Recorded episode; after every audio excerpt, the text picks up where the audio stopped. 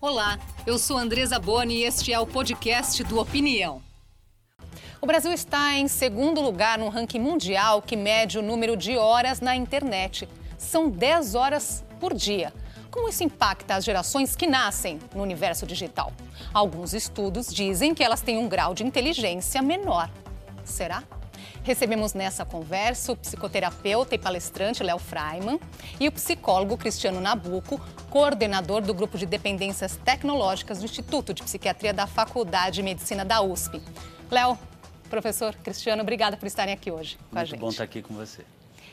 Eu vou começar aqui mostrando o livro do neurocientista francês Michel Desmourget. O título é A Fábrica de Cretinos Digitais. O título chama muito atenção, um título forte, não é? Segundo o autor, pela primeira vez os filhos têm um quociente de inteligência, o nosso QI, que é medido aí a partir de testes específicos, inferior ao dos pais. Agora, há estudos suficientes para uma constatação como essa? É possível afirmar isso? Professor Cristiano estuda esse assunto aí há tempos, né? um dos pioneiros nesses estudos aqui em nosso país. É, existe um livro clássico uh, americano uh, do Nicholas Carr, o título original é The Shallows, ele foi traduzido, traduzido para o português como Os Superficiais. Ele já aponta uh, algumas pesquisas, principalmente uma bastante representativa que foi feita por aquela consultoria Gallup americana, onde eles uh, rastreiam. Uh, é um procedimento que visa descobrir como que os indivíduos interagem com as telas. Então, eles colocam aqueles rastreadores oculares, os chamados eye tracker.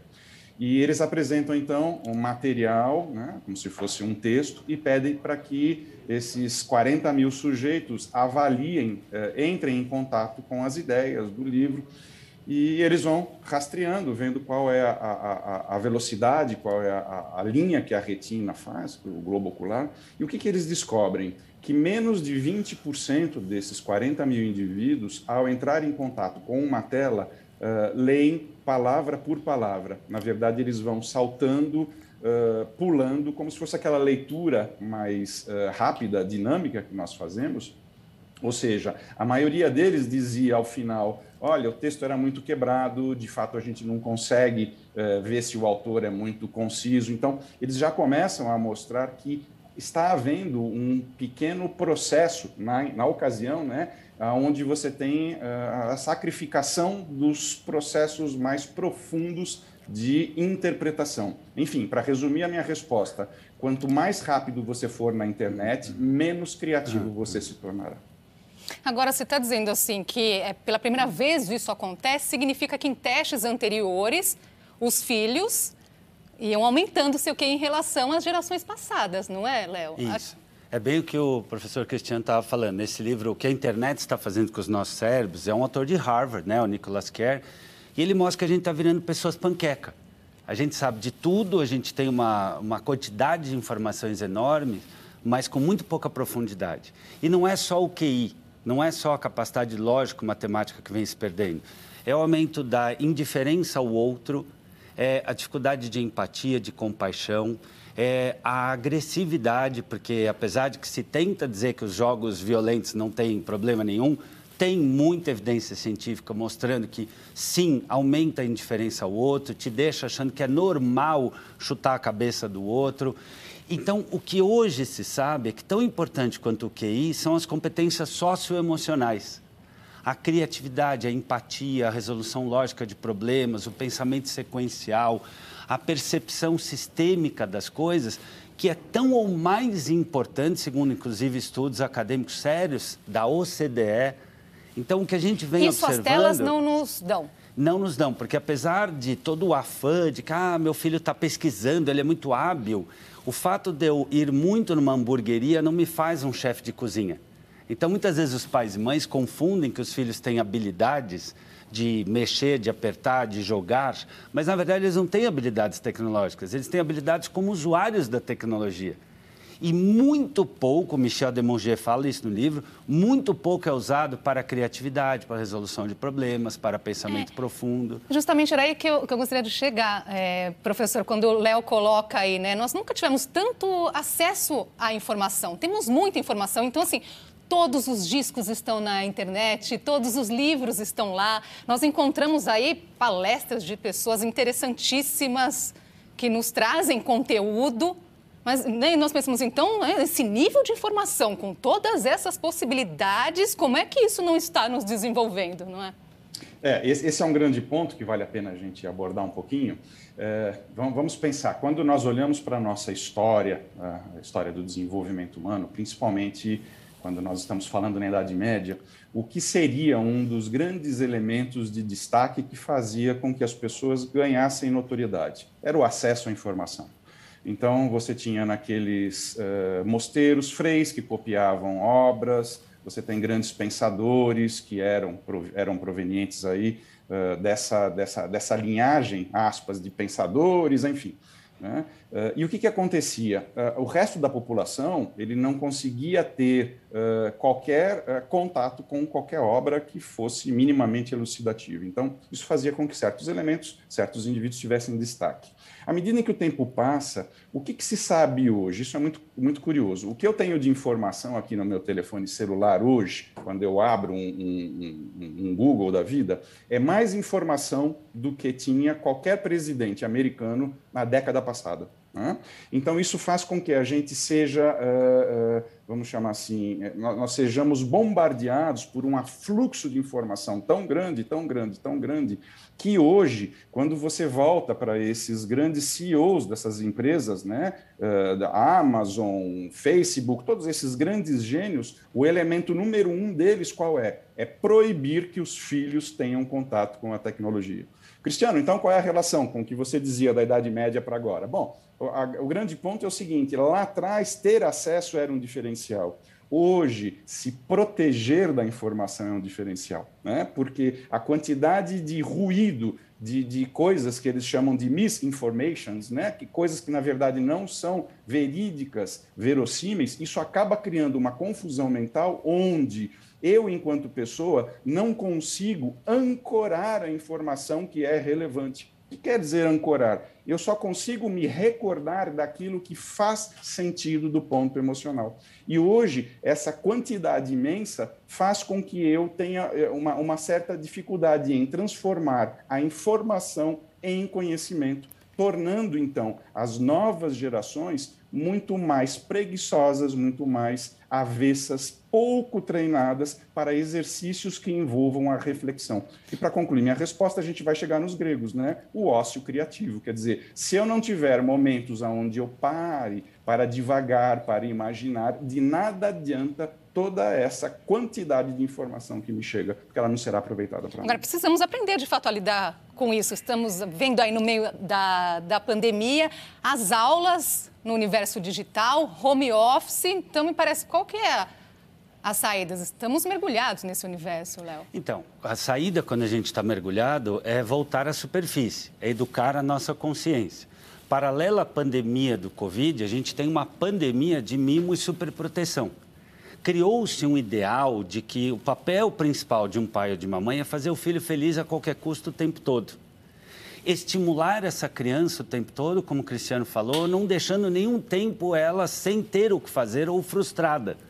E nisso a tela ajuda muito. A tela também virou aí a babá também a digital, tela virou né? babá, Porque virou é um Rivotril, virou sentido. amiguinho, virou tudo. Então, esta ideia irracional, doentia, neurótica, né? Neurótica no sentido da neuroótica, uma ótica errada da vida, errada do papel, porque o papel de um pai e de mãe não é ser legal, é ser leal leal ao que ele tem que fazer, que é formar um cidadão, leal àquilo que está na lei, por exemplo, não dando um jogo é, cuja idade não é permitida, leal à saúde, ou seja, tem um horário que precisa dormir, uma hora antes do sono, precisa desligar qualquer contato com tecnologia precisa colocar o celular fora do quarto para acordar. Ninguém Isso. aqui está culpando a tecnologia, Exatamente. até porque ela nos traz é muitos benefícios. A tecnologia é, é ótima, a questão saber... é o quanto, como e o para que eu estou é usando. É só ela, né? Olhando isso. só para ela, é isso que está nos prejudicando. Eu vou trazer aqui um exemplo, é o depoimento da Maurenita, que trava uma luta diária para controlar o tempo de acesso da filha, que tem nove anos,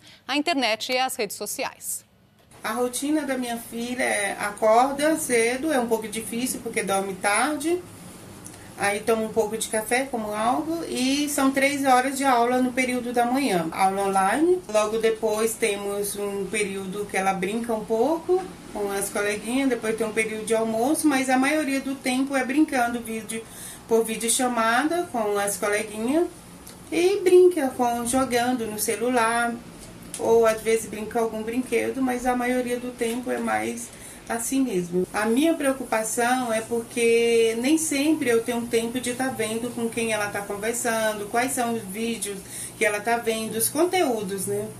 E como a gente sabe que as redes sociais têm muitas coisas boas, mas também tem muitas coisas ruins. E eu sei que eu não sei me lidar com essa situação. Realmente, às vezes eu tento tomar, privar um pouco, dar o tempo, tirar ela a atenção, mas é difícil lidar. Tá aí, né? A preocupação da mãe agora chama atenção que ela colocou a filha, ela brinca na internet, ela brinca no celular, não é, professor? E ela está aí com essa dúvida de como colocar um, o, o, limite. Existe alguma dica nesse sentido de quantas horas? O que, que pode ser dito para Olha, essa, essa, essa, essa, é uma per, essa é uma pergunta, uh, na verdade, de um milhão de dólares, como, como dizemos. Né? Uma das coisas que um grande pesquisador, um pediatra americano, uh, chamado Michael Rich, de Harvard, ele, ele, ele faz uma menção muito interessante. Ele diz o seguinte: é importante agora que os pais deixem de serem apenas supervisores parentais, mas que eles se tornem engajadores. O que é isso? Sentar ao lado do filho um pouquinho. Senta durante 10 minutos ao lado para ver como que ele está estudando. Na hora da, do lanche, que ele parou, que ele voltou, o que, que ele está fazendo? Porque na medida em que você vai acompanhando, você consegue também observar, e mais que isso, você consegue desenvolver um senso crítico nessa criança, para que ela consiga minimamente ser orientada. E para concluir, né, a gente normalmente, quando nosso filho, nossa filha vai dormir na casa de alguém, você pergunta quem é, da onde são, o que faz o pai, o que faz a mãe, mas na internet não. Na internet parece que está tudo liberado. E o que eu costumo brincar com os meus pacientes é: você deixaria seu filho parado na porta do prédio ou da casa, conversando com qualquer estranho que passe? Não, não deixaria. Então, mas o que você deixa? Esse jovem trancado no quarto com a internet ligada. Então, terceira, segunda recomendação: as telas têm que estar num local comum da casa, para que a gente, ao passar, possa ver o que, que está acontecendo. Uhum. E, finalmente, né, talvez isso tudo seja válido para famílias onde você tem a possibilidade de ter algum cuidador, mas a imensa maioria tem que sair para trabalhar e o filho fica sozinho em casa. Então, aí são os grandes desafios, obviamente, que a gente tem que pensar em alternativas. Exatamente. Agora, é, Léo, é os impactos são diferentes quando falamos assim do excesso de tecnologia, estou né, me referindo ao excesso de tecnologia para os adultos ou para os jovens, ou até mesmo para a criança, né? Porque a criança tem esse desenvolvimento cognitivo que nós chamamos aí da, da janela de oportunidades que não pode ser perdida, não é? Isso. A criança tem algumas janelas de explosão sináptica. O que quer dizer isso? São momentos em que o cérebro se expande muito. Tanto que a Organização Mundial de Saúde coloca que até dois anos o ideal é que a criança não tenha nenhum contato com tecnologia. Não é um pouco, é nenhum. É zero. Zero. Em torno de seis anos, você tem ali um outro momento, na adolescência um outro, e por, essa, por aí vai. O importante, só lembrando que a gente estava falando antes, não é que isso tem que ser um cuidado com a criança, tem que ser uma cultura da casa. Porque se a criança não tem com quem conversar, se ela não arruma a própria cama, se ela não participa da, da confecção do almoço e de tirar a mesa, ou seja, se a criança não tem um papel ativo e não tem uma interação com o adulto, não tem ali uma obrigação de cuidar do cachorro, ou seja, ela é um turista dentro da própria casa que tem que ser servido como um pequeno imperador. Então aí está aberta a porta para o vício digital, com muitos prejuízos. Mas isso não adianta falar para a criança e o pai ficar o tempo todo no celular. É o exemplo, Queixa né? número é um que eu vejo no consultório é meu pai não olha para mim. Hum. A gente janta, minha mãe não olha na minha cara. Então, assim, não adianta você falar uma coisa e ficar no celular. Então é preciso que a gente tome, sabe o quê? Mais do que um monte de remédios, tomar vergonha na nossa cara como adultos, de que tipo de lar, que tipo de família, que tipo de hábito a gente está fazendo, quanto a gente como adulto às vezes não se esconde, não é difícil, para deixar de fazer o que tem que fazer. Eu falo muitas vezes para meus pacientes, se você for metade do que o seu pai foi, você já está maravilhoso. Porque os pais de hoje, muitas vezes, em nome de que eu quero ser legal, em nome de que eu quero ser amigo do meu filho, eu deixo de ser pai, eu deixo de ser mãe. Eu sou o pai. Tem horas que eu tenho que dizer não. Tem horas que eu tenho que dizer é hora de dormir. Tem hora que eu tenho que dizer esta é a minha casa e o computador vai ficar aqui. Isso é função de pai, isso é função de mãe, isso é função de quem educa uma criança. A gente está entregando as crianças, os adolescentes a si mesmas e caindo na ilusão de que é assim mesmo. Hoje em dia não dá. Ela não gosta, ele fica triste. Uhum. É uma o papel fase, de pai e de né? mãe não é fazer o filho feliz o tempo todo a qualquer custo. É isso que gera a desgraça, a desgraça. A vida fica sem graça, a criança fica sem gratidão e a vida perde o sentido, porque, de novo, as pessoas não se olham, as pessoas não se respeitam, as pessoas não convivem, elas só coabitam. Isso não é família, isso é parentesco. Família é outra coisa. Voltar aqui trazendo uns dados para vermos aí a nossa quantidade de horas na internet. Então, a primeira tela mostra aí o Brasil. Então, 75% da população são usuários da, da internet. A média de uso aí 10 horas e 8 minutos por dia. São 150 milhões de pessoas que têm acesso à mídia social, 70% da população. A próxima tela aí compara com o que acontece no mundo. Então, quase 60% da população mundial usa internet. Tempo de uso, 6 horas e 54 minutos, quase 7 horas por dia, né? 53,6% da população mundial usam as mídias sociais. Comparando aí com outros países, ficamos mais tempo na internet. Somos o segundo país no ranking de quem mais usa a internet, 10 horas por dia. Perdemos apenas para as Filipinas, que usa 50 minutos a mais. Só para a gente ter uma ideia, Estados Unidos estão na 21ª posição, por lá são 7 horas. Mas para o fim dessa lista, países que ficam menos tempo na internet, China, Dinamarca, por último, Japão, com 4 horas e meia. Por que, que nós somos aí os campeões no tempo de uso da internet, professor? Eu acredito que em função da grande diversidade cultural e em função da, da, do desnível socioeconômico. Né? Existe uma, uma frase antiga no direito que diz, abre aspas, todos são iguais perante a lei, fecha aspas. Eu diria que abre aspas, todos são iguais perante a web. Então, eu entendo que no Brasil, especificamente, as pessoas menos favorecidas, elas conseguem ter uma voz, ou pelo menos pensam que assim uh, o possuem. Uh, fazendo, então, com que essa penetração ela seja muito mais ampla e muito mais vigorosa. Ou seja, é, na medida em que eu entro nas redes sociais, que eu consigo postar parte do meu dia a dia, parte da minha realidade. Entre parênteses, obviamente, sempre de uma maneira superlativa. Eu sempre sou muito melhor do que de fato eu posto. Se você me permite até uh, exagerar um pouco na, na, na, resposta, nós estamos falando de um remédio digital, aonde navegar uh, cria um colchão de ar, aonde eu consigo fazer com que minha vida finalmente seja menos difícil do que na realidade lá as curtidas, não é, Léo? Até quando estamos aí no momento que deveríamos estar aproveitando, eu estou numa viagem, eu estou em qualquer lugar, não. Eu preciso fotografar para postar, para ter a curtida, para mostrar para o outro e não aproveito o momento. Que consequência isso traz? Tem uma pesquisa de crianças que vão a museus com celular para fotografar em comparação com outras que não levam celular. Qual das duas você acha que aproveita mais e que lembra mais do que viu? A que não levou o celular. Então a gente está perdendo é, muitas oportunidades de criar contato, de pensar, de contemplar, de aprender e de criar com esse remédio que o professor Cristiano coloca. Porque todo remédio vira veneno quando é usado de maneira errada. Então hoje o que a gente vê, por exemplo, é, eu te desafio a faz uma enquete com 10 amigas tuas olha a fotinho do WhatsApp delas, não é mais a foto delas, é a dela com a filha. Olha o Instagram das suas amigas.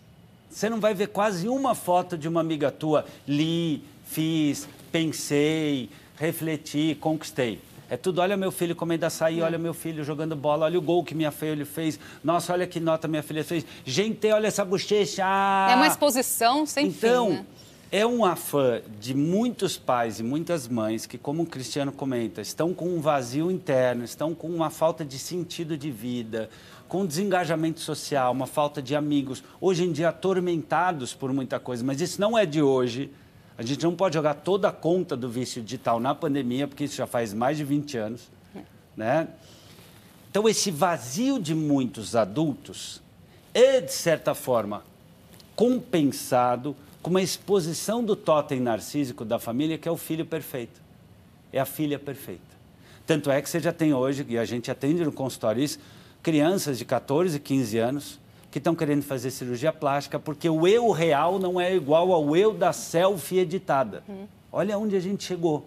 Agora, é, professor, uma outra questão aí que as pessoas ficam em dúvida, né? A internet traz esses textos curtos, textos rápidos, e muitas vezes as pessoas acabam abandonando, por exemplo, os livros em papel. Isso também traz consequências aí para o nosso desenvolvimento?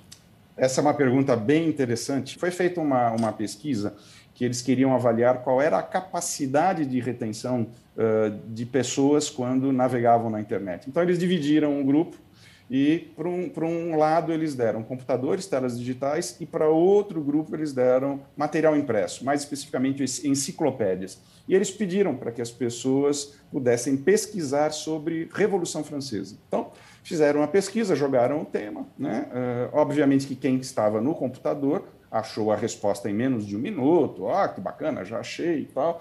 E o outro grupo levou, levou muito mais tempo. Depois de 30 dias, eles voltam né? E fazem a mesma pergunta, sem as enciclopédias e as telas digitais. O que, que vocês procuraram né, há 30 dias atrás? Então, eles repararam que o pessoal que estava navegando na internet tinha o que eles chamaram lá de, de memória minêmica. O que é a memória minêmica? Eles sabiam exatamente onde eles tinham procurado, mas eles não lembravam mais qual era o tema. E o grupo que tinha lido no material impresso? O grupo que tinha lido no material impresso não só sabia qual era o tema, mas conseguia se lembrar de quase a totalidade do assunto. Então, qual é a explicação? Que a hora que você lê, que você grifa, que você para, você dá tempo para o seu cérebro recrutar todas as regiões ligadas à consolidação da memória, coisa que na tela você não consegue. Então, a gente volta ao começo aqui da sua chamada, quer dizer, será que estamos criando uma geração de pessoas que terão problemas de QI eu, infelizmente, vou responder que muito provavelmente. Quer dizer, do jeito que as coisas vão, não é? Agora, a, a, parte boa disso, nós estamos aqui chegando ao final, mas eu quero aí mostrar aqui alguns estudos que nos dizem que, por outro lado, para aumentar o nosso QI, existe algo que está disponível e é simples, o contato com a natureza. Quer dizer, é olhar para algo tão simples, não é? E é acessível porque é uma praça, é um parque, é o contato com as áreas verdes, não é? A gente precisa retomar o contato com o silêncio, com a contemplação, ainda mais hoje em dia nessa pandemia.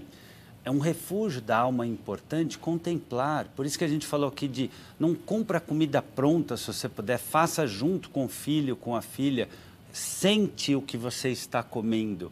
A gente precisa reaprender a sentir a gente precisa reaprender o prazer de pegar um livro e ler. Claro que num primeiro momento, talvez o filho, o adolescente vai reclamar, vai fazer bico, vai né, ficar irritado. Mas quando essa é a cultura da casa, falar mais baixo, desligar um pouco as telas, participar da vida um do outro, a gente está aprendendo a contemplar, a se conectar. A gente precisa hoje aprender a se conectar com pessoas, com o nosso mundo interior, com os nossos sonhos. A gente aprendeu a se conectar com o mundo lá fora. O grande desafio do ser humano da atualidade, eu acredito, é aprender a se conectar com o seu eu interno. Professor, sua palavrinha final.